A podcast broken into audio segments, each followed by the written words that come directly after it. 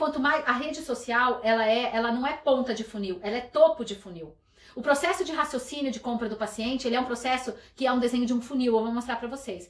Lá no topo do funil estão as pessoas que, que estão pensando em fazer tratamentos odontológicos, que estão é, com alguma ideia de buscar alguma coisa de tratamento. Não são pessoas que já tomaram a decisão de fazer tratamento. As pessoas que tomaram a decisão de fazer tratamento, elas vão buscar o tratamento no Google tá? Então existe uma diferença entre o conteúdo que você põe em rede social e o conteúdo que você põe em Google. No Google, no buscador Google, nós chamamos que é ponta de funil, porque é aquela pessoa que está pronta, ela já pesquisou, ela quer fazer o tratamento dela, ela está procurando um profissional para fazer o tratamento dela. E aí você tem que pôr um conteúdo que apresenta o tratamento e que apresenta você como profissional, um conteúdo mais comercial.